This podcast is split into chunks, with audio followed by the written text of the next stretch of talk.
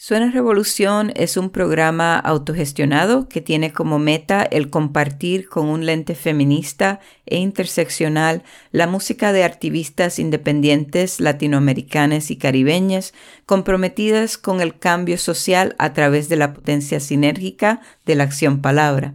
Este proyecto incluye una página web www.suenarevolucion.org, la cual presenta información sobre los activistas que presentamos en el programa y sus canciones. Los episodios son grabados en el territorio indígena de las comunidades Tsleil-Waututh, Squamish y Musqueam, que nunca fue cedido y que hoy se conoce por el nombre colonial de Vancouver, British Columbia. Hola a todos, todas y todos. Mi nombre es Crucesca Quiroz y están escuchando a Suena Revolución.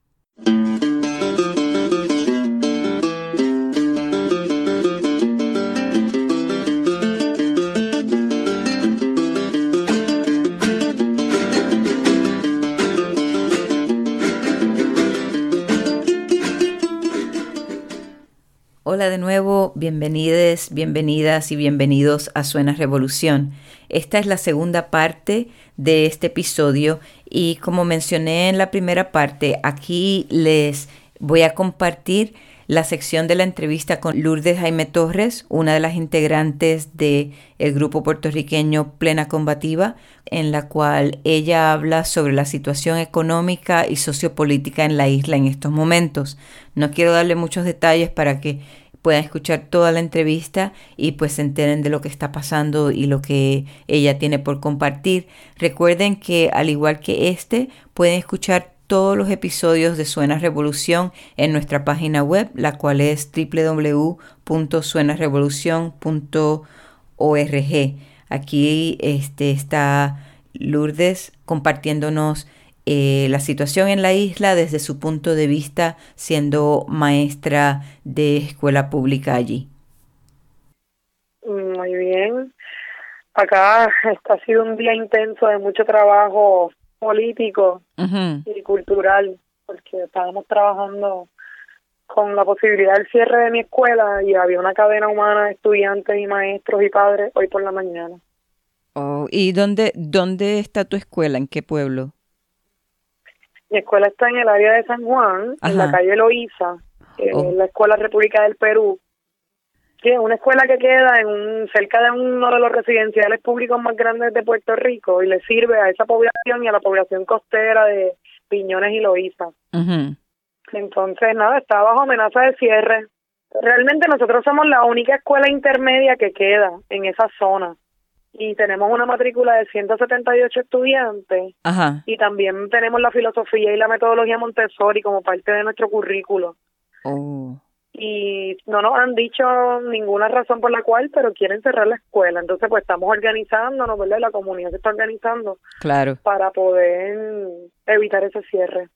Y están y está y todas las esas escuelas que tienen en la en la lista son todas en el eh, en San Juan o todo alrededor de la isla. No, son 283 escuelas alrededor de toda la isla. Alrededor, ok. ¿Y cuándo van a saber? ¿Qué decisión final? Bueno, lo, que pasa es que en, distintas partes de Puerto Rico se está organizando bastante resistencia y nosotros pensábamos que como en términos de política, eh, la opinión pública está cambiando mucho, está tornándose a favor de los maestros y de los estudiantes. Así que nosotros pensamos que de esa lista de 283 hay varias escuelas que van a lograr quedarse abierta y no sabemos, yo creo que nosotros terminamos el semestre y a lo mejor nos enteramos en agosto cuando volvamos a comenzar el año escolar, porque hay mucha improvisación y arbitrariedad por parte del Estado, por parte del gobierno. ¿Y qué va a pasar con todos los maestros y dónde van a poder ir los estudiantes? Te cuento un poco. Eh, nosotros los maestros y los papás y los estudiantes nos enteramos de, del cierre de las escuelas a través de la prensa. En ningún momento hubo comunicación directa a las escuelas. Oh. Y de hecho, en esta ocasión, la Secretaría de Educación actual eh, puso una lista de las escuelas que permanecían abiertas para entonces obligar a las otras escuelas a ir región por región buscando si el nombre de su escuela aparecía en la lista. Si el nombre de su escuela no aparecía en la lista, pues evidentemente iba a estar cerrada. Así que eso también fue, te podrás imaginar, bien negativo. Pues sí. Eh, de las 283 escuelas, eh, los planteles se van a quedar desocupados, algunos se los van a vender a compañías privadas por el costo de un dólar, que eso ya ocurrió y la prensa aquí está vuelta loca. Ajá. Este, y ahí, si se cierran las 283 escuelas, el pronóstico es que se quedan 6.000 maestros sin trabajo. 6.000. Y entonces, eh, entre todos los maestros, que esos, esos 6.000 que se quedan sin trabajo y todos los, los estudiantes de universidad que estaban estudiando para, para ser maestros también. Correcto, pedagogía. Ahí, ahí eso se quedó. Sí, lo que pasa es que entonces eh, o sea, tú no vas a eliminar la demanda, ¿no? La lógica de, del gobierno en ese sentido es minimizar la inversión pública. ¿ves? El Estado quiere minimizar su inversión, o mejor dicho, redirigir la inversión pública a manos privadas. ¿Cómo funciona el capitalismo salvaje, tú sabes? Sí. Entonces, no vamos a tener que para poder trabajar dignamente y vivir dignamente, someternos a trabajos que sean por contrato de cada seis meses o someternos a, a trabajos, ¿verdad? que sean privados y en Puerto Rico se acaba de firmar una nueva ley de reforma laboral que reduce los días de vacaciones y de enfermedad, ¿entiendes? O sea, las condiciones de trabajo se van a deteriorar porque en esas escuelas que se están cerrando van a montar otros modelos de escuela como las escuelas charter, que es lo que la secretaria también está impulsando. Y los maestros, algunos vamos a tener que aceptar el peor trabajo en las peores condiciones, porque la realidad es que no vamos a poder ser empleados por el Departamento de Educación. Sí, y entonces todo se va como, bueno, como están tratando de hacer, privatizarlo todo. Correcto. ¿Y cómo, cómo están haciendo con los colegios y las escuelas privadas? ¿Ellos están ahí aguantando o también les están pasando cambios así? No, porque el Departamento de Educación no regula los colegios privados y las instituciones privadas. En Puerto Rico ha habido como un desmantelamiento de lo que antes se llamaba el Consejo de Educación Superior. que el Consejo de Educación Superior era el que emitía las certificaciones para, para que operaran los colegios privados y las universidades privadas y lo demás.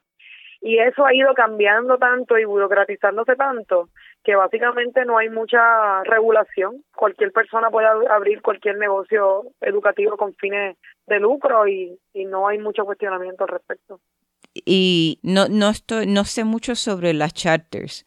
Eh, y ese tipo de, de escuela, entonces, ellos dicen que van a poner, le van a dar trabajos a maestros en esas escuelas? pero no, en la, no pueden estar, ok, sí les dan empleo a los maestros, pero recuerda que una escuela charter de la manera en la que funciona es que una compañía o una entidad privada administra ciertos fondos públicos para correr una escuela. Okay. Pero no lo administra el Departamento de Educación, es una compañía privada.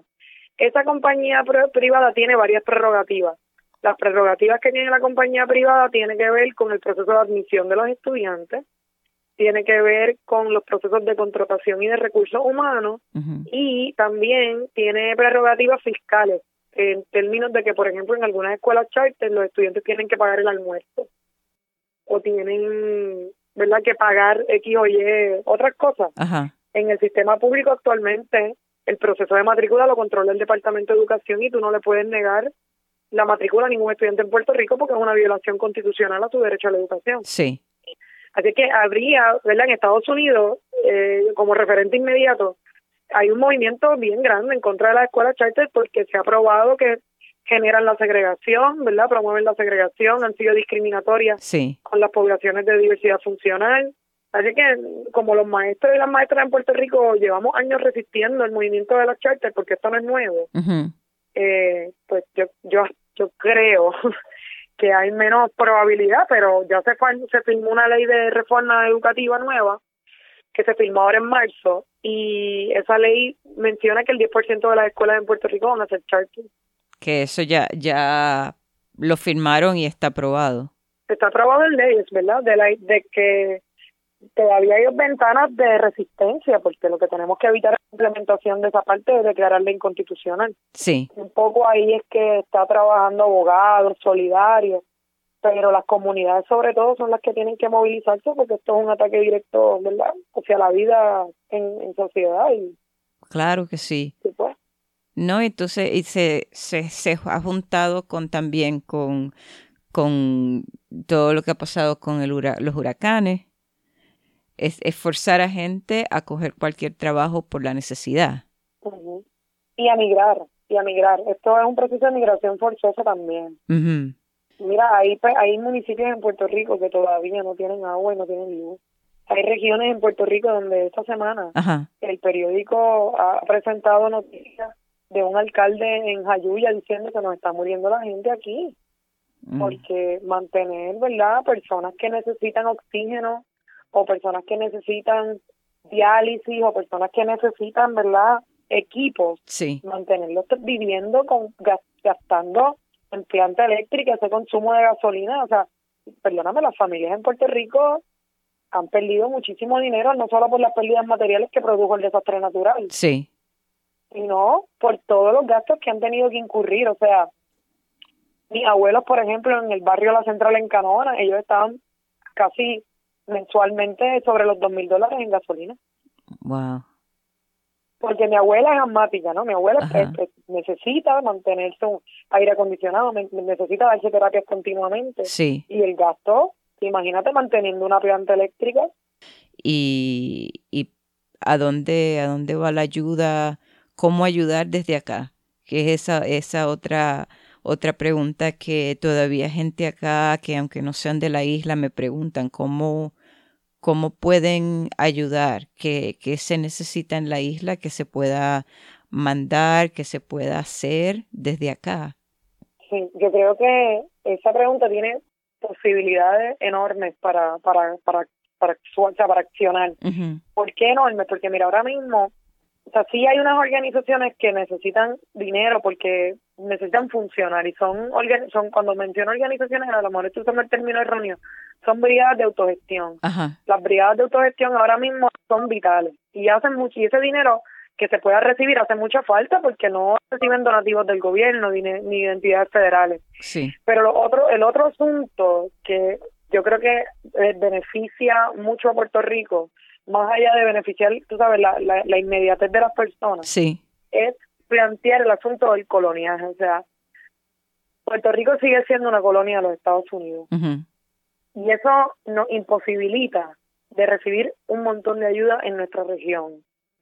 Eso también nos imposibilita a compartir algunos beneficios, ¿verdad? Yo no le llamaría así, pero hay gente que, que cree que obviamente esta condición también ¿no? Ah, nos pone en, en mayor vulnerabilidad ante los estados eh, de, la nación norteamericana. Sí. Pero del imperio, debo decir, porque entonces el, el que otras el que otro otras personas eh, a nivel internacional puedan verbalizar y reconocer y poner utilizar sus redes sociales o utilizar sus espacios de trabajo o políticos o organizativos para plantear que nuestra situación, ¿verdad? La situación de María, del huracán María, lo que dejó ver es el coloniaje salvaje, es la relación de subordinación total que tiene nuestro gobierno. Sí.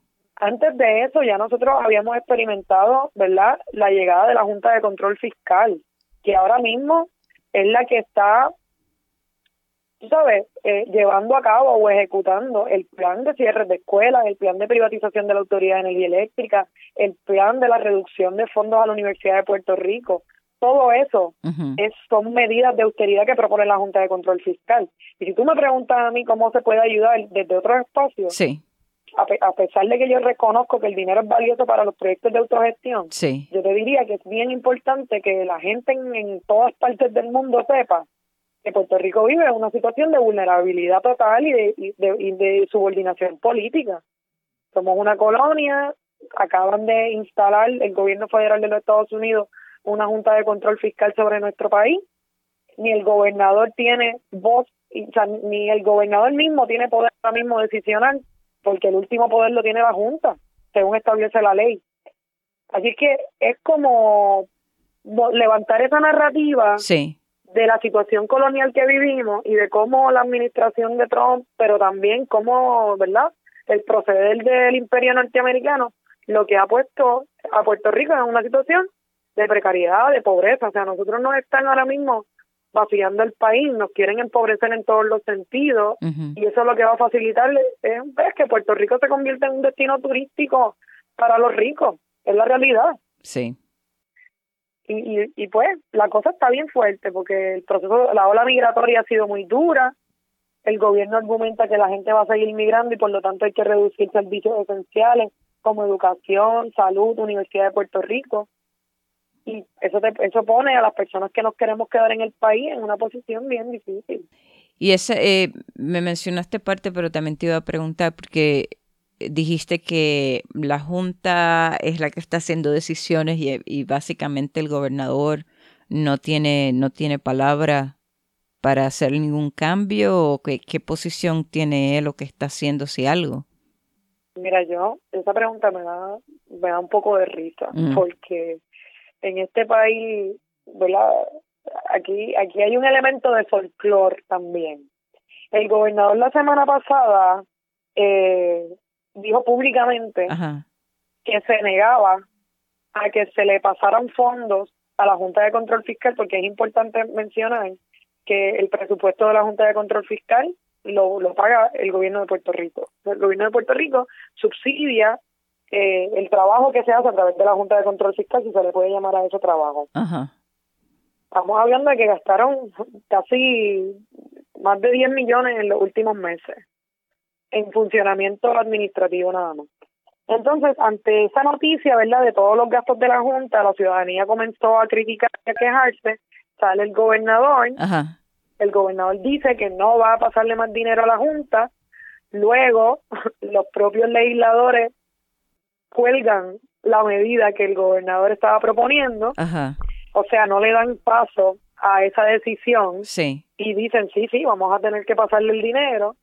Y entonces luego cuando se le cuestiona al gobernador la decisión de, la legislatura, pues el gobernador básicamente dice que pues eso es una medida muy, muy extrema, que hay que buscar cómo, o sea, el gobernador tiene un doble discurso. Hay un día que dice que va a desobedecer las órdenes de la Junta y hay otro día que dice, no, no, hay que pues, razonar y buscar un punto medio. Así que esa es la persona que está dirigiendo a nuestro país ahora mismo. Sí.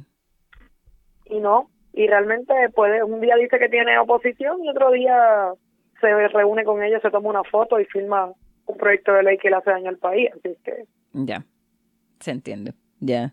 Y entonces mencionaste a, a, lo, a las brigadas que están haciendo trabajo así en, en la isla. ¿Cómo, ¿Cómo se formaron esas es de eh, diferentes, como decir, una brigada que es del área metropolitana está yendo a otras partes de la isla o este se están quedando así locales en, en, en las mismas ciudades, en los mismos pueblos?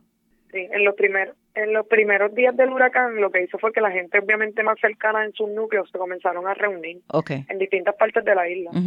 Hay unas brigadas que están en el área metro, en el área de San Juan, que van a otras partes, pero en su mayoría se han creado, ¿verdad?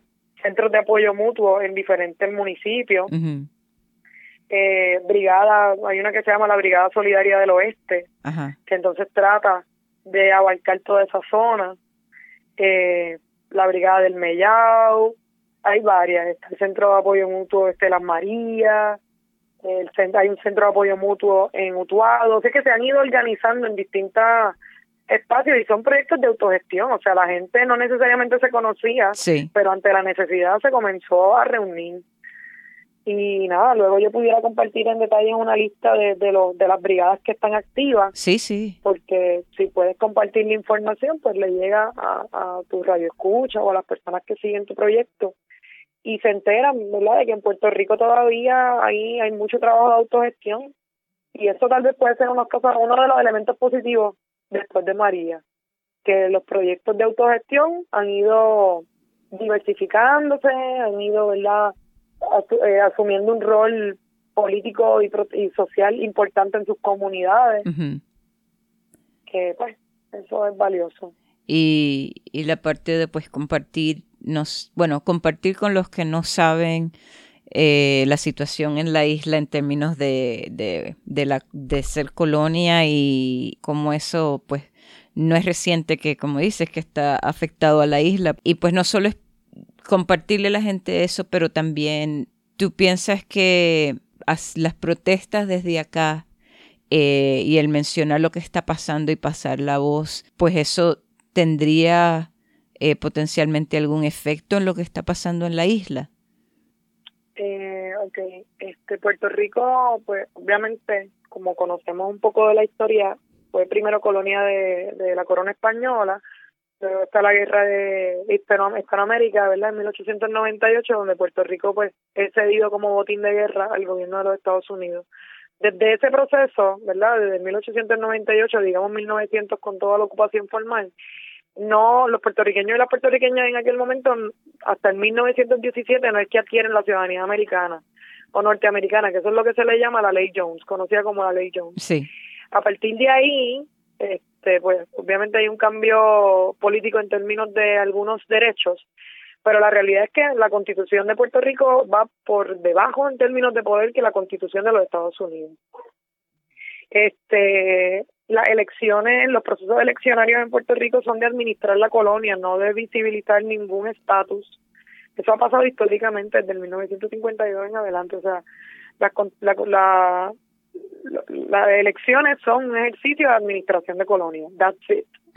Eh, no hay nada más en términos de autonomía ni de reclamar independencia ni de reclamar estabilidad. Esa, ninguna de esas dos cosas son posibles bajo el aparato político partidista. Sí. Esto es posible si el Congreso de los Estados Unidos lo aprueba o no lo aprueba. Así es que, como yo te mencionaba ahorita, eh, para entender hay que para entender a Puerto Rico, pues hay que entender que, que ese proceso de americanización hizo que Puerto Rico se alejara de la región, que Puerto Rico se alejara del Caribe. Sí. O sea, nosotros no tenemos una relación económica, política con los países de la región, no tenemos una relación económica y política con República Dominicana, con Cuba, con Haití, con Jamaica, o sea, estamos enajenados, hemos sido enajenados por el dominio de, de los Estados Unidos en Puerto Rico. Y eso pues obviamente genera eh, una, unas dificultades en lo que puede ser nuestra identidad, el cómo nos, cómo nos reconocemos en el Caribe, genera también que no haya una vinculación regional en casos de emergencia como lo pasamos en el huracán María. Nosotros no podíamos recibir ayuda de República Dominicana ni de Cuba. Sí. Por las leyes que existen en Puerto Rico que regulan la entrada de embarcaciones al país. Que todo lo que entra en Puerto Rico tiene que venir en barco norteamericano o aprobado por las navieras norteamericanas. Te iba a preguntar, porque algo que a mí me han, me han eh, preguntado, a veces solo lo dicen, sin lo mencionan como que esa es la realidad que ellos conocen. Acá gente en, en Estados Unidos y en Canadá, eh, en especial en Canadá, cuando digo que soy de la isla, este, me dicen, ah, pues tú eres americana. En cierta forma, cuando lo mencionan, no consideran eh, la isla parte del Caribe ni parte de Latinoamérica. Para mí, mm, lo, que he visto y como me lo han dicho gente que no son de la isla, este, se piensa que pues nosotros ni siquiera somos parte de Latinoamérica, que somos americanos, americanos de, Estados Unidos.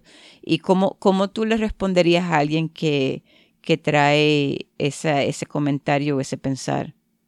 Bueno, lo que pasa mi, mi contestación sería, evidentemente, mirar que ha habido una invisibilización de la historia. Que todavía nosotros en Puerto Rico no reconocemos la figura de Cristóbal Colón como una persona que generó un genocidio en nuestro país y que asesinó a nuestros ancestros, a muchos de ellos. Entonces, si todavía desde ahí, ¿no? Tú no logras entender con orgullo tus raíces taínas, tú no logras entender con orgullo que antes de la llegada de los españoles nuestros taínos se comunicaban con los taínos vecinos, con los indígenas vecinos, con los caribes vecinos. Sí. O sea, esa invisibilización es sistemática y genera, obviamente, primero un blanqueamiento porque o, o una visión racista de la historia donde tú invisibilizas al negro, invisibilizas al taíno y construyes una identidad enfocada en la mezcla de, de tres razas que es absurda, porque esa, realmente esa mezcla de tres razas no es tal, cuando aquí hubo un proceso de genocidio. Así es que un poco la narrativa de la identidad y de cómo los otros nos perciben es problemática, porque no se reconoce de, de facto que hemos sido, ¿verdad? O somos un país todavía colonizado. O sea, cuando hablamos del coloniaje tenemos que pensar que no es un coloniaje solamente de ocupación del terreno, es un coloniaje en el campo de los saberes. O sea, nosotros tenemos una historia que no contaba, una historia silenciada en muchas ocasiones. En Puerto Rico, a duras penas, tú puedes encontrar en un libro de historia una, una, una narrativa digna de, de, los procesos de revolución como el grito de la Ares sí. o de la revuelta del 1950, la revuelta nacionalista en Jayuya. Muy poca información tú encuentras, información digna, muy poca tú lo que lees son perspectivas prejuiciadas acerca de esos procesos de liberación. Entonces, definitivamente, como tú miras el, cuando tú miras el mapa del Caribe, tú miras el mapa de la región, dice sobre Puerto Rico US Territory. Pero eso no significa que tú vas a caminar por las calles de Puerto Rico y la gente te va a hablar inglés y te va a contestar inglés. Nuestro idioma principal sigue siendo el español. Sí. Y tenemos unas limitaciones terribles en muchas ocasiones con el aprendizaje de inglés y yo a veces pienso que es una resistencia psicológica a ese proceso de dominación cultural. O sea, nosotros tenemos que recordar que cuando comenzó la americanización fue americanización forzada y en Puerto Rico se enseñó por un tiempo English only. O sea, esos procesos de, de, de ocupación ideológicas, culturales, territoriales, invisibilizan incluso para los extranjeros nuestra condición colonial. Y pues eso, eso tiene que ver obviamente con las perspectivas individuales. Hay que reconocer el imperialismo de cualquier lado, ¿no? De donde sea, porque pudiéramos problematizar los otros países europeos que todavía tienen colonias en, el Caribe. Sí. Como los departamentos de ultramar. Sí, y, y es ahí es cuando sí, cuando veo que como esa eh, e, esa como han borrado o han tratado de borrar o hacer así invisible la eh, esa historia y y como la única parte que vende pues de la propaganda también en las noticias y todo es que los puertorriqueños pues quieren ser parte de Estados Unidos. Esa es la narrativa que escucho muy a menudo también de, de gente que no es de la isla.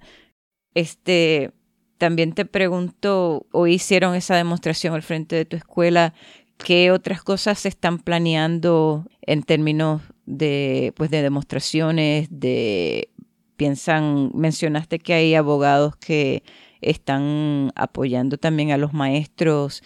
¿Hay, hay alguna una fecha o, en un momento que van a poder llevar eh, ese eso a juicio?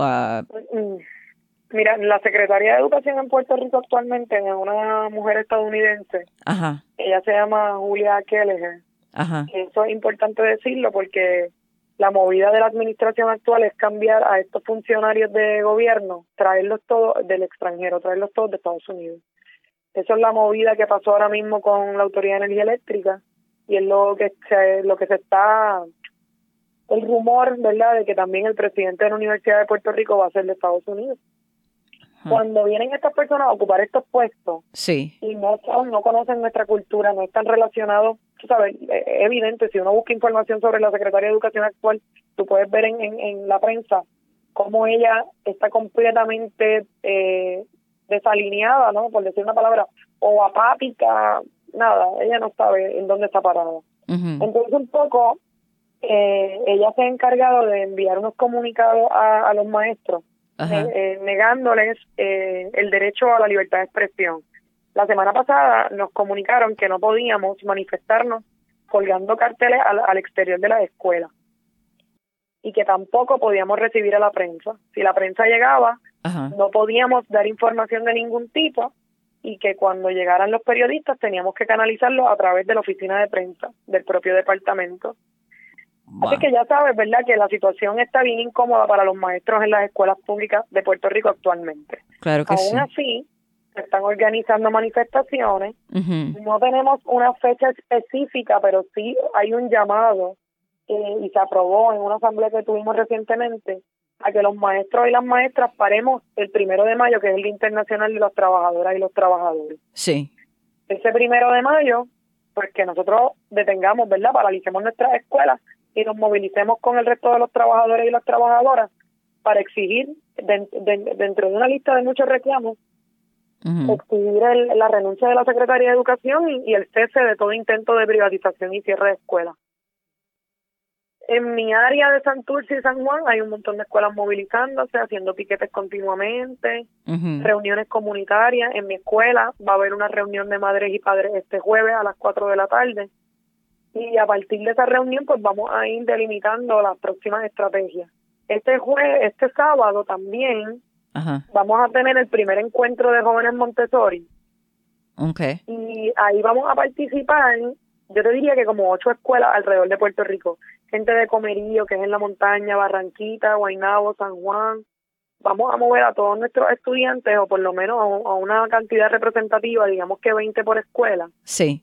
A la UPR de Calle, a la Universidad de Calle, y ese va a ser un primer encuentro para que los jóvenes se conozcan, comparten su experiencia y ellos evalúen si ellos sienten que deben, ¿verdad?, organizarse o, o realizar cualquier otra cosa.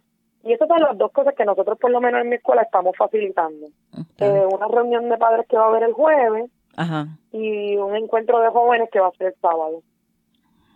¿Y, y cómo, cómo está, eh, qué papel tiene ahora mismo la, la Federación de Maestros la Asociación de Maestros todavía están o están siendo parte de eso o están con, con, la, con la nueva ejecutiva?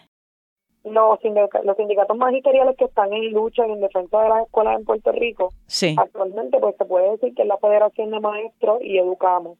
Okay. Hay otras, eh, ¿verdad? Yo personalmente pertenezco a la Federación de Maestros y Maestras de Puerto Rico. Sí. Y sí, nosotros estamos, ¿verdad?, en la calle. Hemos llevado charlas a las escuelas, estamos apoyando los piquetes y la formación de, ¿verdad? de las comunidades. Sí. Eh, la Asociación de Maestros, pues es el sindicato patronal. Ellos han tomado una, una posición bien ambivalente y neutra. Por ejemplo, están en contra de los cierres, pero no van a movilizarse en contra de los cierres. Así que no sé cómo van a evitar el cierre de las escuelas. Sí. Este, Se lo van a dejar a ustedes. Con los sindicatos Es correcto, eso es lo que está pasando. Y un poco haciendo, sí, un poco haciendo la transición, no sé si queramos, que te quiero contar una anécdota. Esta mañana, Ajá. una mamá y una estudiante comenzaron a tararear una canción de plena, de verdad, de, plena combativa. Ajá. Que, es la canción dedicada a, a la Secretaría de Educación que se llama Plena de Denuncia y una de nuestras compañeras pioneras estaba allí, que es Adriana Santoni, que es la compositora de la mayoría de las canciones. Y pues la verdad es que uno siente una alegría brutal, porque en medio de una actividad y una manifestación, tú te encuentras con una mamá y una estudiante que están se quedaron tarareando ese coro y eso significa que hubo pertinencia en el mensaje, ¿no? Sí. El mensaje, más allá de la musicalidad, tenía una razón política específica, fue pertinente para, para la realidad, para el contexto. Y hoy nos llevamos, yo creo que Adriana también, ¿verdad? Coincide conmigo, nos llevamos una sorpresa y una alegría. Pues claro, de sí. saber, ¿verdad? Que pues mira, estas mujeres, ¿verdad? Esta mamá y esta niña escucharon esa canción y se pudieron identificar con ese reclamo. Plena de denuncia, denuncia de plena, lárgate te queremos fuera, lárgate que dejes, te queremos fuera.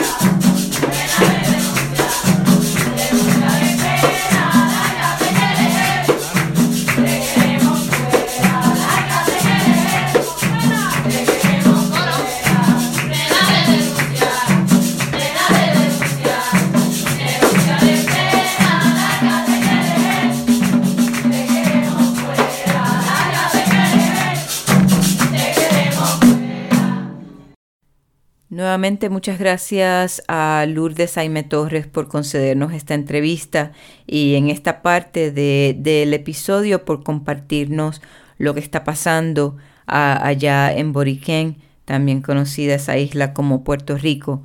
Muchas gracias a todas y todos ustedes por su apoyo y les invito a que nos sigan en Facebook como Suena Revolución, por Twitter como Suena Revolú y recuerden que pueden escuchar todos los episodios de Suena Revolución en nuestra página web, la cual es www.suenarevolucion.org.